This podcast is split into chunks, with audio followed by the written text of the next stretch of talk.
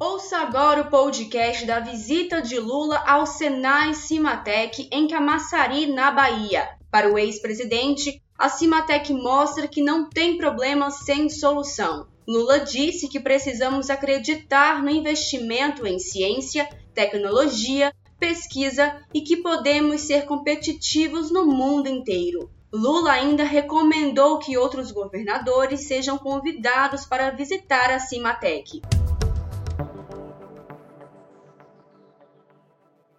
Uma experiência que eu levo daqui é que quem vier ver o Cimatec, quem vier visitar aqui, jamais vai dar um discurso dizendo que está tudo muito difícil, que o Brasil não tem jeito. O que a gente percebe é que, ao invés de ficar discutindo as coisas que não andam bem, vamos saber como é que a gente faz para melhorar.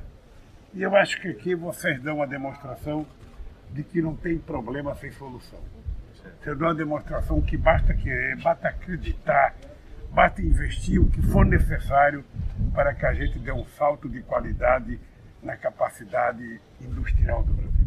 Hoje, todo mundo se queixa, eu vejo todo mundo falar que o Brasil já teve, a indústria já significou 30% do PIB nacional, hoje é só 11%, mas pouca gente apresenta uma solução de como voltar a ser 30%. E eu acho que aqui é um modelo disso.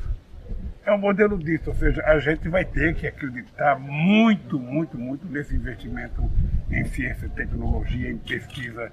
A gente vai ter que acreditar que a gente pode ser competitivo no mundo inteiro. Então eu saio daqui uma recomendação para vocês, convoquem outros governadores para te visitar, para ver o que é possível fazer, para ver se eles fazem coisa, sabe, também nos seus estados. Seria importante que o ministro de Ciência e Tecnologia viesse ver, sabe? Seria importante que o Guedes viesse ver para, para falar tanta bobagem, para saber o Brasil tem jeito, o Brasil pode ser diferente, o Brasil pode voltar a crescer. Isso aqui, na minha opinião, é como se fosse um respirador para, inventar o, para enfrentar o Covid.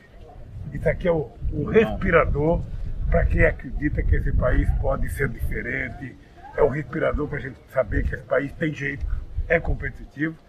E o que eu vi aqui, sinceramente, o que eu vi aqui demonstra que os governantes desse país precisam sair dos seus palácios, precisam conversar com os empresários, precisam conversar com os trabalhadores, precisam conversar com as universidades, porque muitas vezes as universidades estão produzindo uma quantidade de coisas que não é utilizada, fica apenas guardado numa gaveta como se fosse uma tese de um produto científico tecnológico.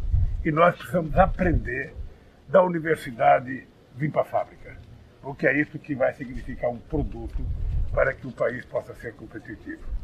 Eu quero te agradecer, agradecer o Rui. O Rui insistiu para me vir aqui. Ainda bem. Tá? Me insistiu para me vir aqui. Porque é o seguinte, normalmente a gente viaja o Estado a gente faz 50 reuniões uma atrás da outra. E o Rio me levou para ver duas coisas muito importantes. A questão das policlínicas que ele está fazendo, que é uma revolução na saúde, e me trouxe aqui. Ele está insistindo desde que eu marquei a agenda aqui. Você vai lá no Cimatec, você vai ver o que, que é revolução de investimento em pesquisa, em ciência e tecnologia.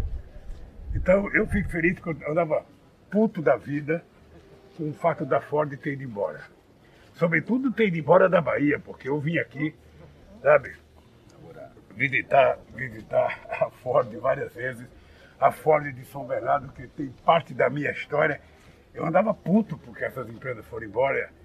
E agora eu venho aqui, eu vejo a quantidade de engenheiros que estão trabalhando aqui por conta da Ford, prestando um serviço, e pode quase chegar até a, a mesma quantidade de pessoas que empregava numa Ford de São Bernardo, pessoas mais qualificadas, pessoas com mais formação, pessoas até ganhando mais.